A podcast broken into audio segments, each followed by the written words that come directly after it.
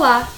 Esse é o Que Teoria Drops, pequenas introduções sobre autores da teoria da comunicação. E no episódio de hoje falaremos um pouco sobre Walter Benjamin e um de seus principais insights, a obra de arte na era da sua reprodutibilidade técnica. Walter Benjamin foi um filósofo judeu e alemão associado à escola de Frankfurt. Benjamin era um grande ensaísta e viveu na virada do século XIX para o século XX.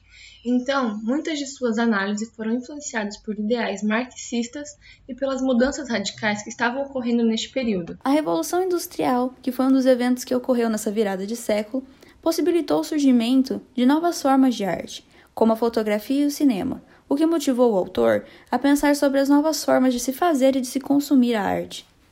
Nessa obra, Benjamin argumenta que a capacidade de reprodução técnica das obras modifica a arte e investiga filosoficamente os efeitos causados por essa transformação. A obra em questão tem uma estrutura bem elaborada, uma linguagem objetiva por se tratar de um ensaio traduzido, mas uma linguagem um tanto densa. Benjamin aponta que as obras de arte sempre tiveram suas formas de reprodução. No caso da reprodução manual, a obra autêntica ainda mantém autoridade sobre a reprodução, porque é possível diferenciar a cópia por falsificação. Que já não é possível com as reproduções técnicas, né? Já que elas colocam a cópia em situações que nem o próprio original consegue alcançar.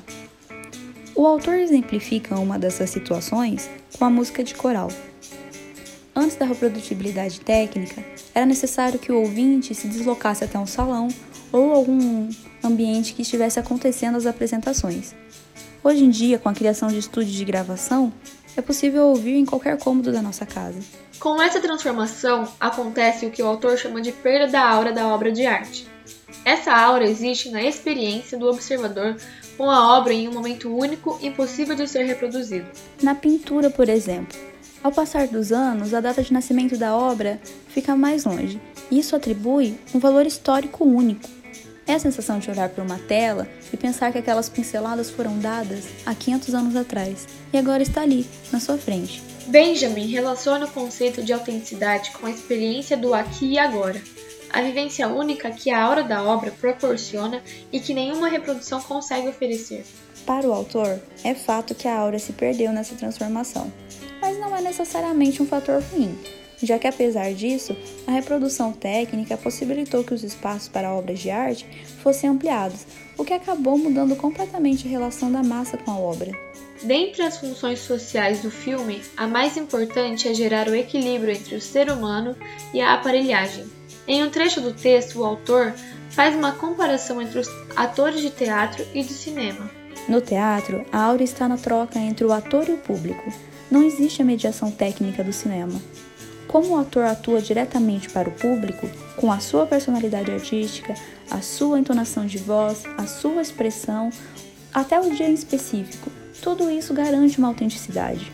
No cinema, o produtor é o condutor do teste de proficiência do ator, já que o ator atua para uma aparelhagem, é necessário passar nesse teste para chegar até o público. O papel do ator de cinema é performar com naturalidade frente a esses equipamentos, o que para o autor envolve muitos interesses, já que tanto no escritório quanto nas fábricas é diante de aparatos como esses que a população renuncia à sua humanidade.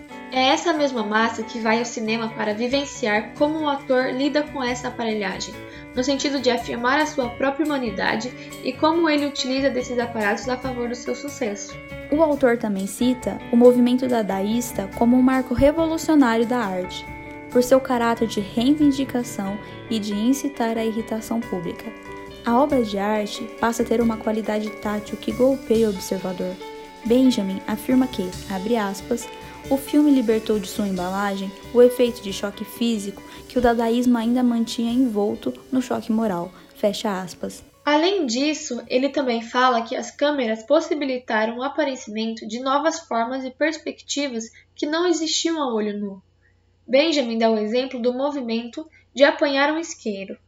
Ao olhar, nós até identificamos, mas não sabemos quase nada daquilo que realmente ocorre entre a mão e o metal. A câmera também compõe um conjunto de procedimentos que permitem que o público, em seu coletivo, possa se apropriar da percepção individual de quem conta uma história no cinema, por exemplo. Com toda essa transformação na arte durante a era da reprodutibilidade técnica, as massas passaram a buscar dispersão nas obras como forma de entretenimento, e é nessa dispersão que o autor afirma que ocorre a recepção de motivações profundas de ampliar a mente.